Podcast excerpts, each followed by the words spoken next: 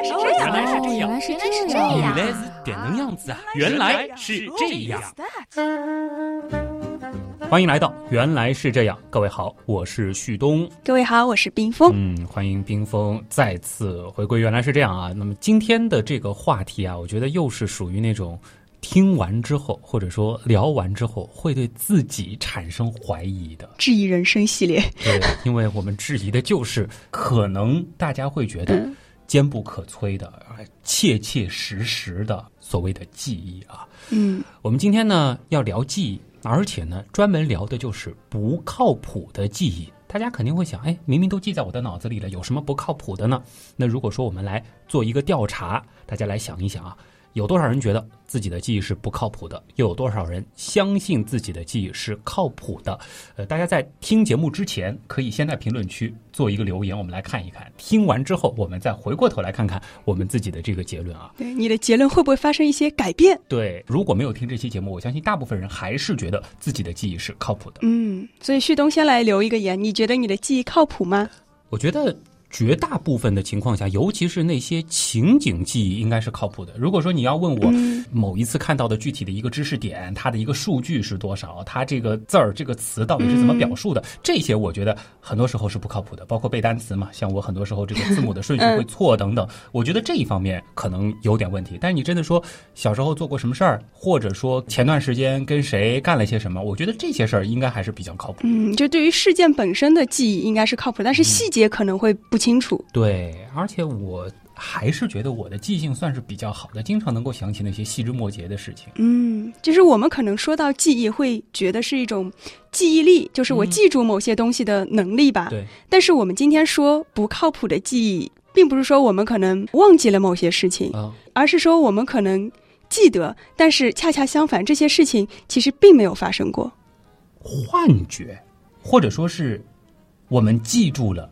根本没有经历过的事情，但我们觉得自己是经经历过了。对，是不是觉得好像是脑子出了一些什么问题呢？会出现这种情况？哎呦，这个我觉得比我想象当中的更加颠覆啊！而且，如果我们真的记住了类似这样的事情，嗯，那倒是可以反过来证明，记忆好像有的时候真的没那么靠谱。嗯，大家做好心理准备啊！这期节目有点毁三观。那我先来说一下我的感觉吧啊，我觉得呢，记忆的确是会出现错误，这个呢并不稀奇。那我们在之前的节目当中其实也说过，大脑每天会收到非常海量的信息，所有眼睛扫过的地方，耳朵听到的声音呢，其实都会进入大脑进行处理。当然，不是所有东西都会被记下来。最终被我们有意识的记录下来的，只是其中很小的一部分，所以记忆本身会出现偏差，这件事儿是不难理解。嗯，大家觉得这是很正常的现象，我们会去选择性的记忆某些事情，因为如果我们把所有的信息都记下来的话，这样子的话，我们大脑工作的效率其实就太低了。对，所以我们会去筛选那些我们认为可能有用或者会对我们有帮助的这些信息。那其实对于每个人来说，我觉得有用的，对你未必是有用的，所以这个标准是不一样的。所以在生活当中，我们可能也会看到，哎，两个人因为某一件事情争论，说我记得是这样的，你记得是那样子的啊。这个倒也是一个比较常见的例子了。可能大家同样去餐厅吃饭，有的人他就喜欢这道菜，有的人就喜欢那道菜。那可能大家都对自己喜欢的菜印象比较深，或者是特别讨厌的菜印象深。但是对。因为大家的偏好不同，所以最后回忆这顿饭的时候是会有偏差的。或者是你以为他吃了哪个什么东西，但结果他说我不是吃了这个东西。诶，很好玩啊。那么通常这种情况啊，如果是吃饭，可能大家最后是把手机翻出来翻照片，对吧？但是更多的时候呢，可能就是去找第三个人作证啊，看看是不是找当事人，你到底吃了什么？其他人在场，但有的时候其实因为找的是人来作证嘛，你会发现他也有可能出现。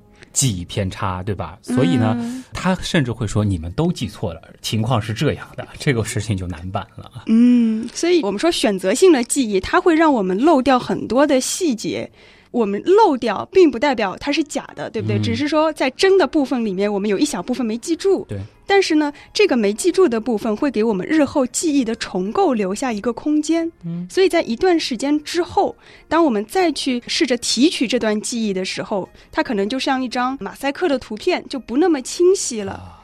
不清晰的时候，我们大脑就会启动非常强大的脑补功能，因为我们要还原这个事实啊！你不清楚怎么办？我只能靠自己的想象来填补这块空白。这就是所谓的脑补了，但可能会按照一些逻辑，或者说按照我们惯常遇到类似事情的这些套路去填。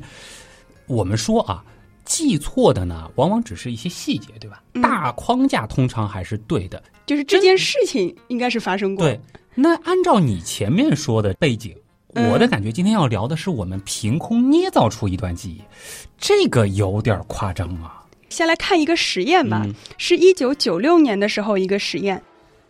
研究者呢是让一些大学生去回忆自己童年时候一些经历，会给他们一张表格，上面会有好几条，你说你有没有做过这个事情？比如说小时候有没有跟同学打过架，有没有被老师表扬过，有没有考试考过第一名，等等等等。这个是多童年，中学以前，小学大概就是在小学阶段，在所有的问题当中，有一个问题是这样子的：你小时候有没有用手砸碎过玻璃？用手砸碎过玻璃，嗯，是真的就用手砰一下子把玻璃给砸碎了，不太像是我会干的。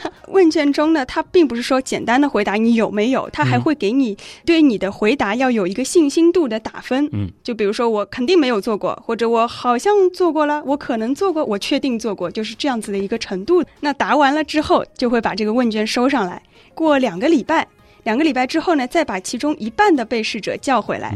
交给他们一个任务，就是让他们去反复想象自己在童年的时候做过以下的四件事情。嗯，第一件是跑步，第二件是旅游，第三是摔跤，然后第四件事情就是用手砸碎玻璃，然后受伤流血，并且会要求他们尽可能的去详细的想象这个事情发生的细节，越生动越好。就跑步、旅游、摔跤，基本上童年都有过经历。我觉得要去想，还是有那个框架的。对。像最后一个，如果没有做过的话，没有砸过玻璃的话，也得硬想。就是假想你做过这个事情，你可能电影里面的片段，或者你脑子里总归会有这个情形出来，你就是去想象。我砸碎了，然后我为什么砸碎？然后砸完之后可能手上流血，甚至还要包扎等等这些事情，都得想得很详细。对，越详细越好啊！嗯，就感觉自己又回到小时候，然后亲身经历了一遍这件所谓的事儿。嗯，这种感觉。对。然后呢，让他们想两个礼拜，两个礼拜之后，也就又过了两个礼拜，把所有的被试者叫回来。所有的被试者里面，就是一半是布置了任务的，还有一半没有布置任务。那这个时候呢，再给他们一个问卷，也是列了很多条让他们回答。那这一次呢，我们就单看一个问题了，就是里面有一条，你有没有用手砸碎过玻璃这一条？嗯结果会发现。被要求在之前两个礼拜里面反复想象的这些学生，他们里面有四分之一变得更加倾向于相信我在小时候真的做过这件事情。就是说，在第一次回答的时候，他们可能说自己没有做过，或者是好像没有，类似于这样的。但是一个月之后。经过这样的训练再回来，就变成了可能做过，甚至会有确定做过。对，有的人甚至就非常确定我做过这个事情了。我想到一个词儿，洗脑啊。嗯，这个算不算是一种自我暗示，或者说是一种强化？嗯，只不过我们平时说的自我暗示是对未来的暗示，而这个是对过去的。嗯，可能觉得对未来的暗示会改变我们的某些心态啊什么的，但是对过去的暗示，它可能改变的就是我们的记忆。在心理学上，我们会把这种现象叫做想象膨胀。嗯，有一个比较极端的例子，就是有些人可能会坚信自己曾经被外星人绑架过，到宇宙飞船上。这个很多啊，尤其是以美国居多啊。有没有这种可能？他们只是电影或者是小说看多了，然后呢，没事儿呢，又特别喜欢去想这些事儿。然后又把这个细节越想越真，或者他可能曾经经历过一些有点像的这种事儿，然后又把这些细节补了进去，结果就真以为自己经历过、发生过了。对，而且因为他们觉得这个就是真实记忆，所以你跟他说不是真的，他不会相信。这个时候真的就是真真假假分不清啊！但你别说，很多科幻电影或者不能叫科幻的这种带点心理学元素的这个电影，也会有类似的设定。这也算是常玩的一个梗了。对，因为我们说记忆它真的不太靠谱，所以它可以玩出很多花样来。那我们前面说的可能是通过想象来修改自己的记忆，然后我们其实也可以去修改别人的记忆。哎呦。这个听起来真的像科幻电影了。对。介绍一位记忆大师吧。前些年有个电影叫《记忆大师》，黄渤演的。对，但我们今天说的是一位名副其实的，他的名字是 Elizabeth Loftus，他是一位英国的认知心理学家。然后他早年其实是研究如何去学习，然后大脑如何来解决问题的。但是从大概七十年代开始，他就开始专门研究人类的记忆活动，特别是我们刚刚说的虚假记忆。嗯，就他做过非常多的经典实验，其中有一个是这样子的。他先给被试者看一段有关于交通事故的新闻报道。然后呢，让他们就报道中的一些细节来回答一个问卷上的问题。那其中有一道题呢，它会出现两个版本，就是一部分拿到的是版本一，一部分人拿到版本二。那一个版本是当两辆汽车碰撞时车速大概是多少？另一个版本是当两辆汽车撞毁时车速大概是多少？大家注意啊，其实就是一字之差，当然在英文里面就是一词之差。对，一个是碰撞，一个是撞毁。嗯。那对于这两个问题，或者说他们其实是同一个问题两个版本得到的答案，会发现很不一样。嗯，拿到碰撞的被试者，他们估计的平均速度是三十四英里每小时，而撞毁的是四十一英里每小时。啊，撞毁的速度会更快一些。这个我觉得人之常情嘛。既然你题目里面已经提到了撞毁，那给人的感觉应该就是这个速度比较快啊，否则怎么毁嘛，是吧？这个是属于在题目当中进行了误导吧？如果说我是答题者，看到碰撞啊，通常可能会觉得是小碰擦，对吧？这个就没有撞毁那么的严重了。这个其实，在一些新闻报道当中也会使用。对，就是我们很多的问法可能会误导这个被试者。而且，其实就算回答的速度不一样，嗯，也不能证明记忆被修改了嘛。嗯，但这只是实验的第一步，接下来才是重点。在一个星期之后，他会把被试者再叫回来，给他们一套题，是关于先前看的这个车祸视频当中的内容。其中有一道题呢是这样子的：你是不是在那个视频当中看到了现场的玻璃碎片？结果在碰撞组的被试者里面，只有很少的人说我看到了玻璃碎片，但是在撞毁组的人里面有三分之一明确表示我看到了，非常的肯定。事实上呢？事实上，在视频当中根本就没有出现任何的碎玻璃。哦，也就是说，这个碎玻璃是虚假的记忆片段，就完全是被撞毁组给脑补出来的，而且他们很坚定。所以这时候的碎玻璃真的就属于凭空捏造出来的虚假记忆了，而且还挺有细节的，感觉上挺逼真的啊。我觉得应该是和之前的撞毁的误导有很强的关联了。因为科学家是曾经误导了这一部分人，说两辆车撞毁了，那就给他们留下了撞得很严重的错误印象。所以当他们回忆起来的时候，撞得很严重嘛，自然肯定玻璃会碎，对吧？碎了一地，就会有这种错觉，觉得现场会很惨烈。对，所以你看，一个很小的误导，而且是一个星期之前的很小的误导，或者说暗示，它就可以成功的在你的记忆当中捏造出这样一个事实来。嗯，你别说，这种错误信息的暗示，比我们前面说的想象膨胀。更恐怖啊，因为他根本不需要你主动去想，主动给自己去洗脑，嗯，在不知不觉当中就把你的记忆修改掉了。对，但可能也会有人觉得，毕竟是在看视频，不管车子撞的严不严重，有没有碎玻璃，跟我们本身其实没有多大的关系，所以可能我们的记忆就不那么牢固了，容易被误导。是我相信啊，就是如果说是跟自己相关的经历。应该没有那么容易被误导啊，但是这可能对于一些目击者来说，这就有点问题。像前面用手打碎玻璃的实验，让被试者反复想象两个星期，正常情况下，如果不是为了配合科学家去做实验。没有人叫我叫你想你就想我去想什么嘛，这个太夸张了。对，所以我们会觉得发生在自己身上的事情，在毫不知情的情况下是很难被轻易的误导的。但是有时候我们可能真的对自己的记忆过于自信了。怎么会？再说一个实验，也是这位科学家做的，是在一九九一年的时候，那个实验呢叫商场迷失实验。他们找了二十四个被试者，事先呢从他们的亲朋好友口中搜集了他们小时候确实做过的三个生活片段，然后呢，他们把这三个片段再加上一个我人为捏造的片段，一共有四个，写好之后给被试者看。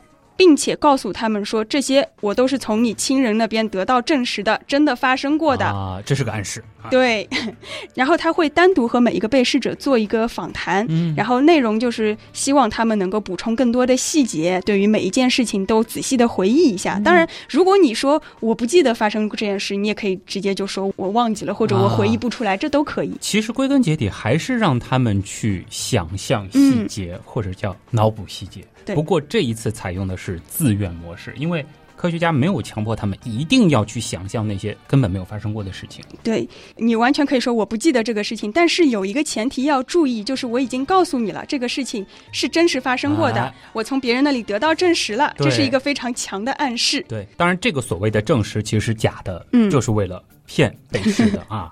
我相信很多人会犹豫吧。这个事儿真的发生过吗？啊，或者说它其实发生过，只是我嗯不记得了。这时候真的是会自我怀疑啊。对，这其实就是科学家要的这么一个效果。啊当你产生怀疑的时候，我就可以趁虚而入了嘛。嗯，那我们说一下他捏造的这个故事是什么？就是说，大概在你五岁的时候，有一次你跟爸爸妈妈去逛商场，嗯然后呢你走丢了，被大家找到的时候呢，你正在一位老爷爷面前哭得很厉害。嗯，那对于小朋友来说，走丢了。应该是一件很大的事情啊！这种恐惧的情绪体验，可能我们日常生活中不是经常会遇到，它是属对吧于？会被大脑记记住的，嗯，情景，嗯，对，所以这个记忆理论上我们觉得不太容易被搞混，对吧？嗯但是有四分之一的被试者说记得发生过这个事情，而事实上是根本没有发生过的事情。对，至少我们从他们的家人那边证实没有发生过，而且嗯有意思的是，他们不仅记得，有些还能够补充很多细节。比如有一位十四岁的小男孩，他说他记得那位老爷爷穿的是灯芯绒的外衣，蓝色的，然后有点秃头，戴着一副眼镜。画面感强到我都觉得是不是说他家人不记得，结果他自己真实经历过这样的事儿了啊？对，而且他细到什么程度？嗯他说他见到他妈妈的时候，他妈妈还跟他说下回不要再这样了。还有对话，这说实话，口述出来的话，感觉真的是超级真实啊！嗯，这个实验其实还没有结束，就是在访谈结束后呢，这些被试者会被告知这四个片段里面有一个是假的，嗯，你们知道哪个是假的吗？结果那六个相信自己曾经在商场走丢的被试者里面，有五个仍然相信这件事情是真的。结果他可能把某一件他其实是真实经历过的事情当成是假的记忆了。对，所以这是哦成功修改了他们的记忆。这个真的是不可思议啊！而且描绘的惟妙惟肖啊！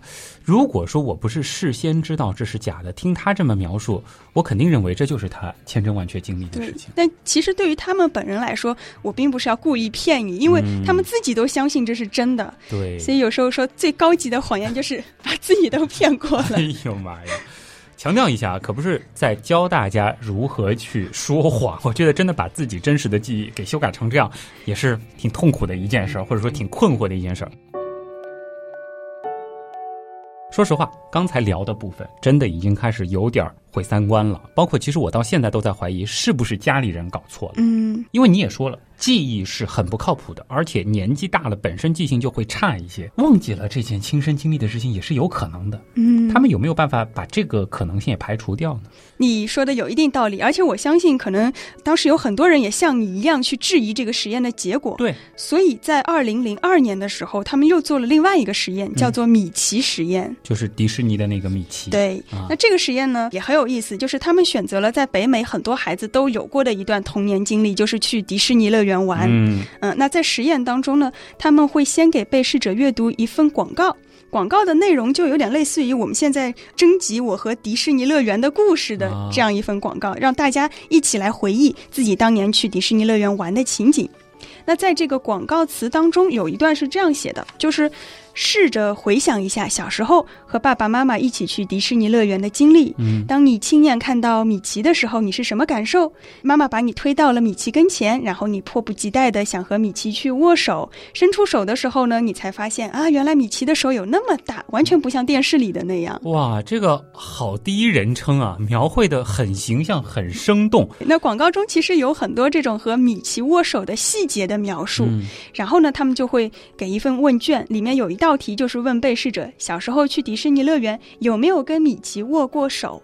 那结果读了广告的人，就会比没有读过广告的人更加确信，我的确和米奇握了手。哎，那有可能他们真的握过手的，因为这是很多小孩去迪士尼乐园都必做的一件事儿啊。对，但是他们更确信做这件事情，隐隐会让我们感觉这件事情可能会被暗示啊。对，因为这是一个统计的结果，不是一个个体。所以他们就接下来做了第二步的实验。那这一次呢，他们是找来了另外一批人，让他们去阅读同样的广告。但是这一次，我把米奇改成了兔八哥。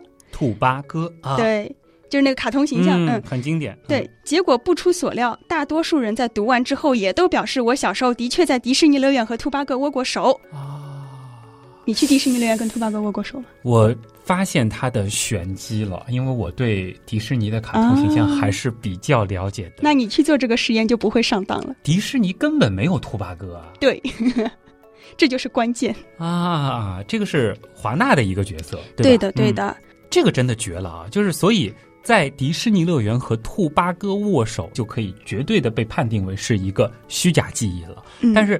很多人就是在看了这个广告，或者说是被广告暗示之后，真觉得自己做过这件事。对，所以这个实验可以说是一个铁证如山的一个实验。不仅没有见过兔八哥，其实连握手这个动作也是他自己脑补出来。对，至少你不可能在迪士尼乐园和兔八哥握手。对，而且大家通常不会主动去怀疑广告里面有陷阱，对吧？它是伪装成了一个迪士尼公司的广告。对于是。就被误导了。对，所以你看我们的记忆有多么经不起考验，你就看了一眼广告单，就已经漏洞百出了。哎，我相信可能很多人都已经开始对自己的记忆产生部分的怀疑了啊！脑洞太大，休息一下。如果听节目不过瘾，大家也可以去咱们的微信订阅号里逛一逛啊。和节目有关的更多知识干货，每周节目的 BGM 歌单，还有趣味猜题闯关，都在那里了。微信订阅号搜索“刀科学”，刀是唠叨的刀。其实你打“刀科学”的拼音也是可以直接搜到的。我记得很早以前我们就聊过，三岁以前的记忆，嗯，通常是不靠谱的。对，是这样的，对吧？对，比如你现在跟我说你记得自己三岁以前做过什么事情，我不是说完全不相信，但是我会在很多的细节的可信度上打问号。嗯，尤其如果你说的越真，我可能更会怀疑。哎，这个能和大家解释一下吗？其实之前在网上还看到过更夸张的，就是有人说自己记得在。子宫里的情景，哇！而且描述的很具体，说很温暖啊，周围好像有水啊，还能听到咕噜咕噜的声音，什么感觉整个人漂浮着，一会儿就睡着了。那是在做梦吧？我感觉是在看这个蝴蝶效应啊。那么还有人说，就是记得自己整个出生的过程，这个。反正看上去有点扯，但是他又千真万确说自己记得，说有个很强的力道，然后头部呢有压迫感，眼前一片漆黑，身体很冷，再之后呢就被什么东西包裹了起来啊。那还有说是可以听到什么护士姐姐的声音啊，说这孩子怎么不哭啊？于是呢自己被倒吊起来打屁股，打的时候呢没觉得疼，只是头朝下很不舒服。而且其实关键啊，还有人信以为真了之后，把这些例子当做是什么转世啊，或者什么前世记忆啊，肚子里就开窍啊这样子的例。就很超自然啊！嗯，那我觉得刚刚这几个听下来，可能大家会对最后一个感觉可信度稍微高一点，因为毕竟是已经出生了之后，对吧？因为前面两个感觉还没有出生。对对对，嗯，而且我们说可能新生儿要打屁股，这个也是符合我们大家的一个认知的。没错没错。嗯，但是怎么说呢？我不能讲他描述的事情本身一定是假的，因为可能真的发生过。这是。他的口述，他的第一人称，这是很难证伪的一件事。对，但是他说他记得这件事情。我就要打一个问号了，嗯，就是我主要的疑问是在“记得”这两个字上面。就像我们之前节目里介绍过，我们的海马回是和记忆有关，对不对？和长期记忆有关的一个大脑部位。对，那么认知神经心理学家呢，他们就研究发现，虽然我们大脑皮层和负责记忆的海马回在妈妈怀孕六到七个月的时候，其实就已经成型了，嗯，但是这只是具备了它的这个形状，并不能说它就具备了这个功。能能够使用了，就像我们造房子，结构搭好了，但里面的设施都没有，还是不能住人。就空有一个外壳，实际上是不具功能性的。嗯，那所谓的这个三岁以前，那也就是说，可能要到三岁左右。零部件都齐全了，才能真正的开始工作。对，一般会认为平均年龄是在三岁半，当然有些孩子可能更早一些，两岁多这都有。那有一些研究认为呢，大概我们早期记忆形成是在两岁到四岁之间。但是这里要强调一下，并不是说我们三岁以前是没有记忆的，嗯我们有记忆，只不过说这些记忆不太可能持续到我们成年以后。啊、这里还是要说一下，就大家千万不要以为我们的记忆就是从三岁开始的，三岁以前都是一片空白，并不是这样。只是说三岁以前的记忆呢，可能信号比较弱，嗯，弱到如果你不刻意去反复的提醒你孩子，嗯或，者说是这个时时被回忆的话，维持不到我们成年以后。对。这里我们也可以稍微展开说一下三岁以前的记忆，嗯比如说刚刚出生不久的小婴儿，他们对于一些简单的图像还有颜色的组合，其实是有记忆的，但是这个记忆只能够持续一天左右。嗯，那两岁的孩子呢，他们基本上能够记住在自己身上发生的事情大约一年。哎，其实有孩子的家长对这一点应该还是会有一个明显的判断的啊。但是对于没有孩子的人来说，可能会觉得两岁的孩子就能记住大约一年以前的事儿，这个也已经很厉害了啊。对，照这么说的话，我们现在在回忆小时候，应该是会有一段空白期的，对吧？可是为什么有很多人都觉得自己能够记得三岁以前的一些片段，甚至有些记忆还非常清晰呢？嗯比如说啊，我现在还能够回忆起，因为我们家搬家其实是有一个明确的一个时间点的，这个事情是发生在我三岁以前的。嗯但是我能记得我们住在原来的那个房间里，我的那个小的婴儿床，然后呢，我是躺在婴儿床上，在我的床的我脚的这个位置，嗯过去一点点有一个小的十四寸的电视机。嗯，就就是是当时搬家前家里的摆设，对，而都且我甚至记得，就是电视机里边放的一集电视剧，因为我当时印象特别深，就是它的最后有一个画面，就是拿那个枪去打那个电视屏幕，结果电视屏幕这什么电视剧？碎了三个，好像也是一个类似于抗战的，还是一个什么 你从小就看抗战剧爸？妈在看嘛，我就坐在里边，就是对这个事情有一个模糊的印象嗯，啊。对，大家会觉得自己会有很多很多三岁以前的记忆，并且非常的清晰，对不对？。对，但是怎么说呢？我可能还是会给你泼冷水，因为我会觉得其中大部分的记忆可能是你听爸爸妈妈说的，或者是看了当时的照片，就是在你长大之后，你觉得是后面再脑补回来的？对。怎么说呢？可能爸爸妈妈会经常跟你说：“哎，你记不记得你小时候怎么怎么样？嗯你记不记得我们以前家里是怎么怎么样的？”嗯然后可能还会一边翻相册啊什么的，然后一边跟你说。但是其实那个格局嗯并不是被照片记录下来的。但是另外一件事儿，我觉得有可能就是我爸经常会跟我提起，就是我小时候跟一个远房亲戚嗯吵架，还打架，还对骂。嗯他明确告诉我是在三岁之前，而且这可以跟他的日记对得上，嗯就因为他当时是有这个记日记的习惯的。这个事情是发生在三岁之前的，但是我现在好像依稀是觉得我对这件事儿有有印印象这个我确认是家里的大人一直跟我说的。但是前面我说的那个房间里的场景，嗯，我倒还是觉得有可能是我记住的。你有没有真的去确认过你的场景记得对不对？经过家长的确认。啊，嗯。当然这个具体到底是三岁前多久，嗯，其实可以打一个问号，因为你前面说是二到四岁。对对对，二到但如果说是两岁之前，那我父母常跟我说，就是小时候可能去舟山嗯。去过一趟，我会有朦胧的记忆，但我不确定到底是之后再去的记忆叠加起来了，还是说真的就是在那个时候的记忆了。嗯，嗯，其实有些人也会说很多东西我记得，但是我爸妈都不记得了。那这个就不可能是我从他们那边听来的，对不对？对，那可能我会觉得。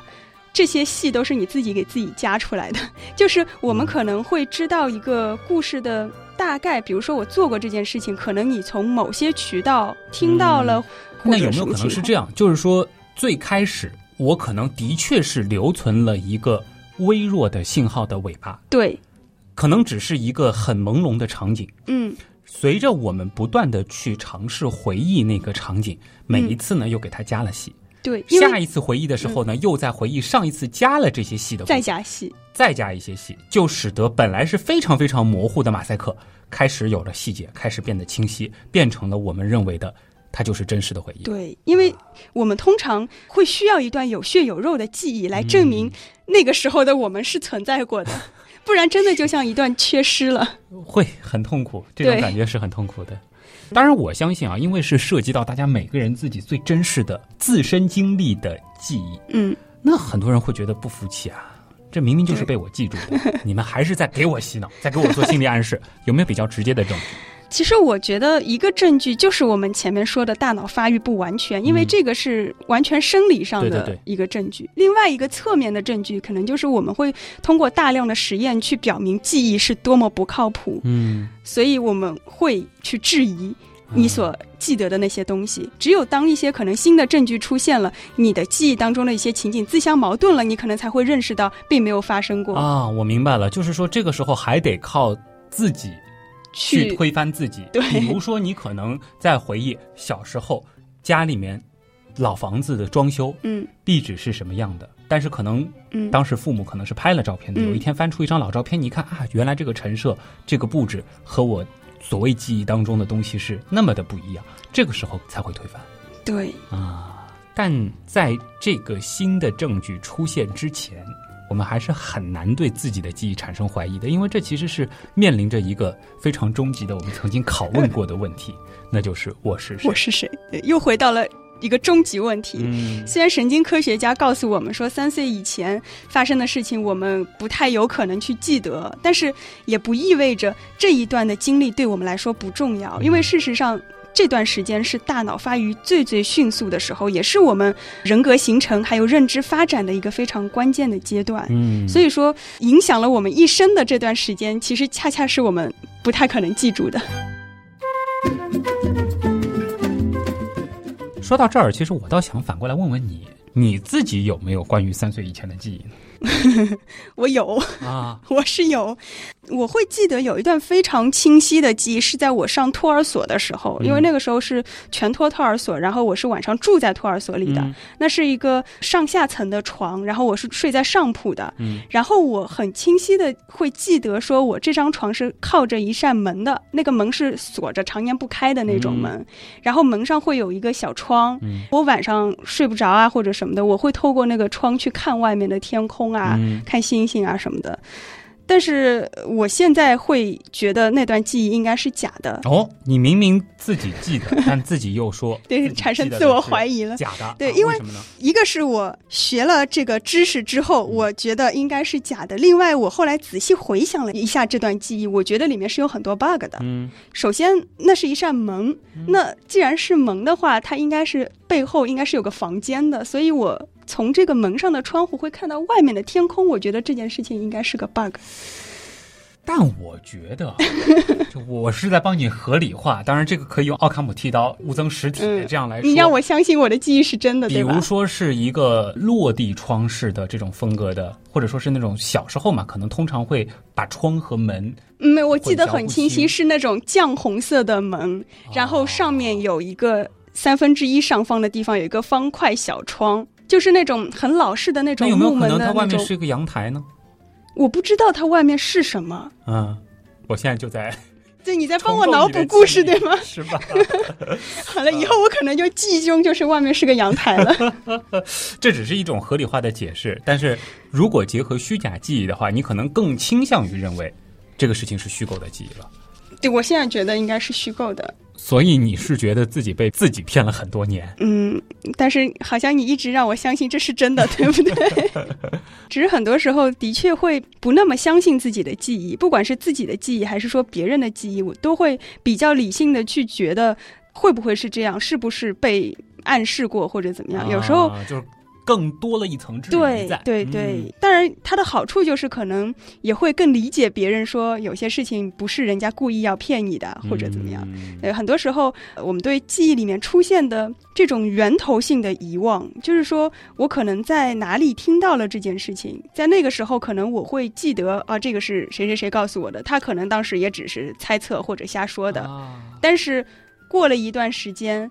你又触发起这段记忆的时候，你会觉得自己曾经听过这件事情，那它就是真的这件事情了。但是你不会记得从哪里来的，或者当时他是不是很肯定的说，还是他也只是猜测，这种细节就会不记得。嗯，谣言被有一些人是当做真事，千真万确在传的那些谣，甚至传着传着就变成了我自己亲眼所见了，都是有可能的。嗯，就是 这生活当中，其实你要这样去想的话，类似的例子可能很多。以讹传讹，讲着讲着变真。对，但是他在最开始他是知道这不是真的，嗯，这个就是和故意传谣的一个区别了。对对对对。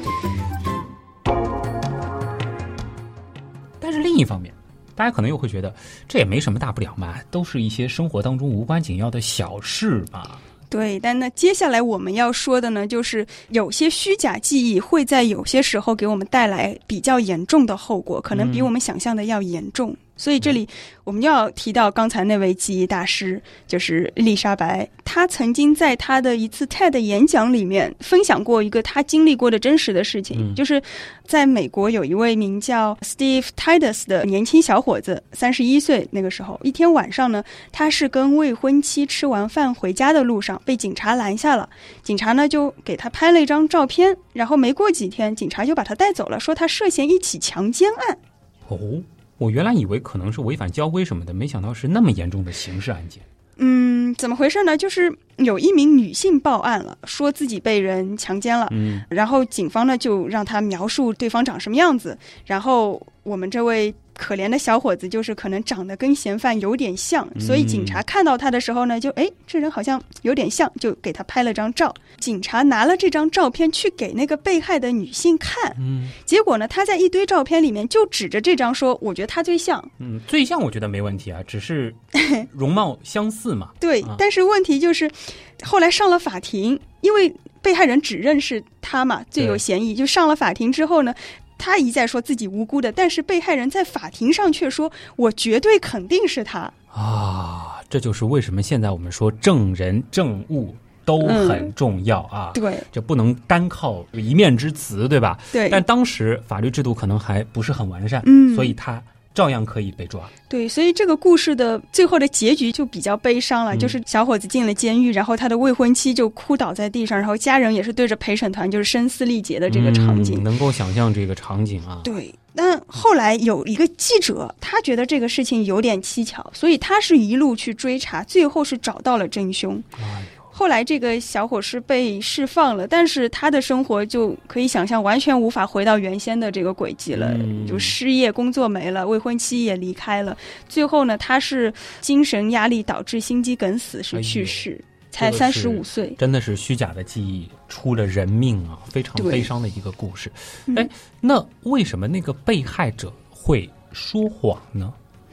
这也就是我们前面说到的 Elizabeth 她为什么会介入到这个案子里的原因，就是她想弄明白到底发生了什么。为什么被害人她一开始只是说她最像，但是后来非常坚定的说就是她。对，所以后来他就做了一系列关于记忆的研究，就是要明白到底是怎么回事，嗯也就是我们前面说到的那很多的实验。对，当然研究虚假记忆的也不只有他一个，其实在犯罪学领域，关于记忆的研究是一个非常重要的研究方向。这个我相信啊，的确它是能够带来很多积极意义的，嗯因为很多时候我们是需要借助当事人自己的回忆来提供更多的信息的。如果说他自己的记忆出现了偏差，那就很危险啊，对吧？嗯，而节目到现在，我相信大多数听众都已经意识到了这一点，就是记忆真的不那么可信。即便当事人啊，甚至是举着右手信誓旦旦的说就是这样，但其实也未必真的就是这样。嗯。那么我们再看一个实验吧，嗯是在一九七七年发表的一篇论文。那研究人员呢，他在大学的某一个班级里面，他做了这样的一个实验，就是在上课前，他让五名罪犯站到前面，当然这个罪犯都是假的，嗯就是工作人员扮演的，或者找了一些志愿者扮演的。然后他让台下的学生，你们记住这几张脸，之后会有用。然后呢，这五个人下去又上来五个人，所以一共是十个罪犯，让他们记住脸。一个半小时之后，他让这些学生去看十五张头像照片，嗯，每一张呢给他们看十五秒钟的时间。就是辨认的时间相对对，应该足够他们去辨认这些面孔了。嗯在这十五张照片里面呢，其中有五张是我们前面看过的十名罪犯里面的五个，然后还有五张我们叫做嫌疑人，就是没有在前面的十名罪犯里出现过，但是他后面会出现。啊。另外五个人就是完全是路人用来凑数的。嗯，哎，不知道大家听明白没有啊？我帮大家再整理一下，就是说，大家会先看到十名罪犯，看的呢是真人，对然后五个五个上来站一排，大家记住他们的脸。一个半小时之后呢，大家会看到十五张头像照，有五个呢是前面看到过的真的罪犯，还有五个呢是前面没看到，但是有可能后面会看到，还有五个呢是凑数的路人。嗯但是呢，不管是嫌疑犯还是路人，在之前那个五个五个上来的过程当中，都嗯是没有出现过的。对，这个总结很到位。嗯，然后呢，是过了一个礼拜之后，这个实验的关键一步来了，就是这一次呢，不是看照片了，又是看真人了。嗯然后这次一共有十八个真人，其中的四个呢，他既是罪犯，又是我们看过照片的。嗯，然后五个呢是罪犯，但是没有看过照片的，另外有四个是嫌疑人。真人没见过，但是之前在看照片的时候是见过。对啊，另外还有五个是新的人，嗯也不是之前的路人，是纯粹新的人。嗯嗯那他们上去亮相的时候呢，也是分批的，四个以上、五个以上、四个以上、五个以上。当然，这个顺序是打乱的，并且他们会严格控制每一组里面至少会有一名罪犯，嗯但是又不能超过三个罪犯。就是反正经过了设计的一个对对对对对对对。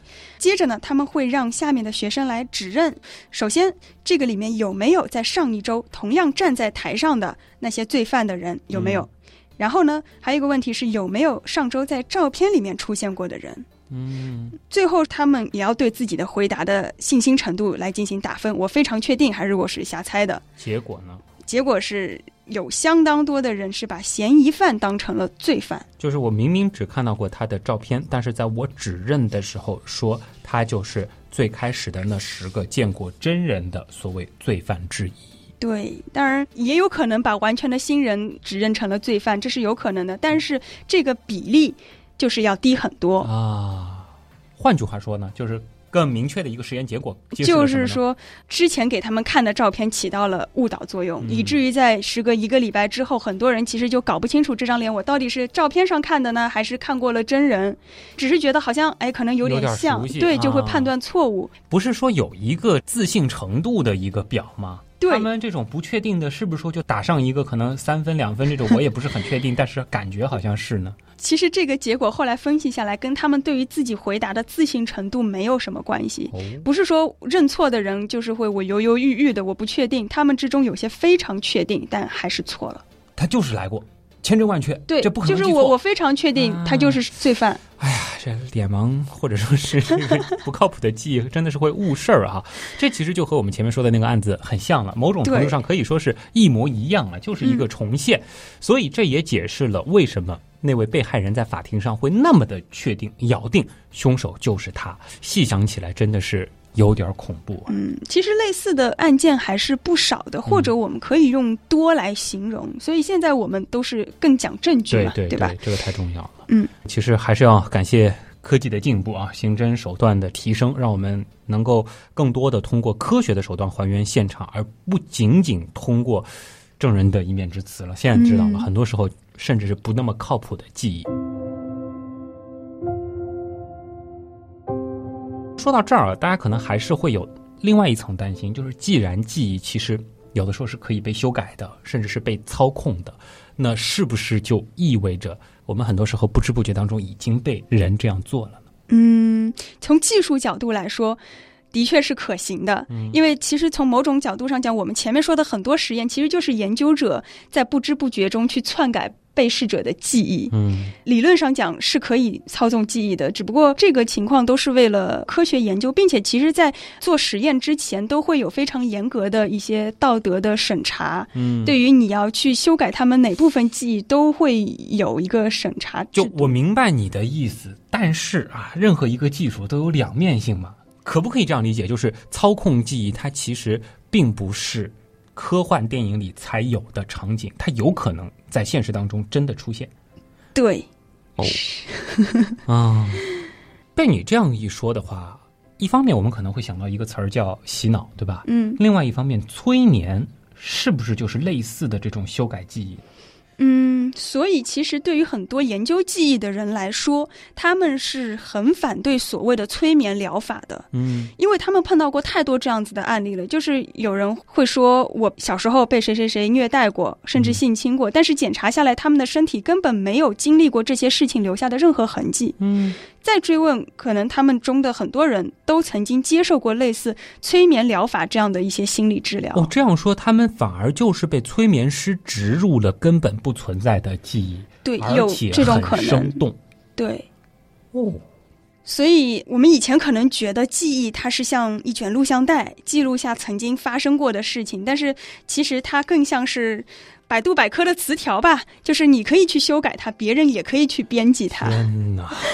但是我觉得我们不用去害怕，或者觉得我把不存在的事情认为是存在的这件事情很恐怖，嗯因为我们说记忆的重构，它其实是一种主观的重构，它的本身还是服务于我们自己的。就是我们会脑补出这样子的画面，会想象出这样的场景，也是因为它符合我们的期待，它能够让我们心里的结去解开。对我们每个人其实本能的都有这样一种倾向性，就是把我们自己所经历的事情合理化，对这也算是一种合理化吧。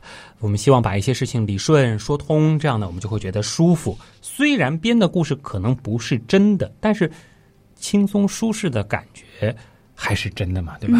有时候自欺欺人，还是为了让自己好过嘛。对，哎其实我们每个人都会非常珍惜自己的记忆，因为它其实代表的是我们的身份，我们是谁，从哪里来，经历过什么。但同时，我觉得我们也应该比较理性的认识到吧，就是记忆其实它在很多时候并不是特别靠谱的，再生动再细节，它也未必是真的。嗯，当然是未必是真的，并不是说都不是真的啊。对，那当然，有点好奇啊，当个题外话吧，就是你第一次发现自己的记忆原来那么不靠谱的时候，你害怕过吗？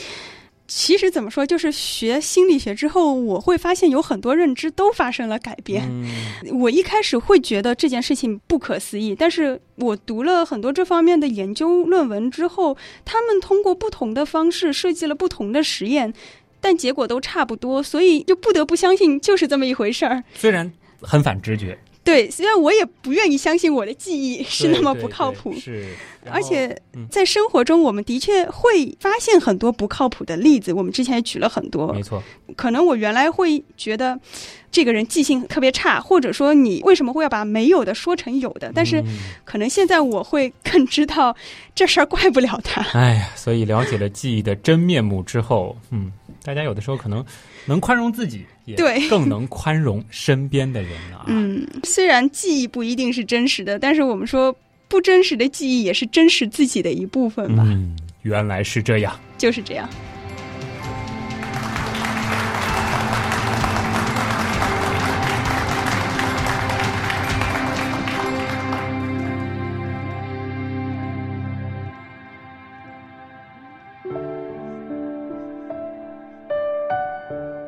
现在我甚至对于刚才我们聊了什么。都产生了一些部分的怀疑，会不会有一些知识是我自己没有说出来，但是我自己脑补的一些？你以为你说了？对答啊，这个我说了，我觉得这个嗯剪完之后再回听一遍啊，看看是不是真的是这样啊。大家也可以去做一些类似的这样的实验。总之还是让大家放松啊。我们更多的是希望通过展示这些不可思议，来告诉大家，我们其实没有我们想象当中的那么简单。对嗯好了，冰峰来呈现了这样一期精彩的节目，当然还是要推一推冰峰自己的力作啊，奥赛印。除了原样，冰冰峰会不定期的过来分享一些和大脑啊、和心理啊、和认知相关的一些知识之外呢，他自己其实也在坚持做这样子的一个小科普。对，通常大家可以找到原样的平台，都可以试着搜一搜，说不定就会有，但是是英语，outside in。或者直接搜冰封也会有。冰是冰山的冰，对枫是枫叶的枫啊嗯。好，那么喜欢原来是这样的朋友呢，也可以关注一下我们的官方微信号啊，刀科学。刀科学里面呢有和节目相关的一些有趣的文章，同时呢也会有我们的原品店的入口。原品店里面最近有一些很漂亮的上新啊，比如说我们的星云伞，哦，还是很漂亮的，对吧？可以防晒吗？可以防晒，而且非常的轻盈啊！这个也是吸取了之前做木星伞、做地球伞很多的粉丝的一个嗯，建议吧，就是说要考虑一些爱美的女生啊，力气不是特别大的女生啊，可能会希望更娇小一些，而且而且放小包里面比较方便。对，那么这一次呢，我们就有了星云伞，大家可以去了解一下，真的是非常非常的漂亮啊。那么我的个人微博呢，就是旭东，旭日的旭，上面一个山，下面一个东。当然呢，也欢迎大家加入我们的原样刀友会。现在呢，所有的大群都是开放当中，都有一些名额，大家挑一个自己喜欢的去加入就可以了。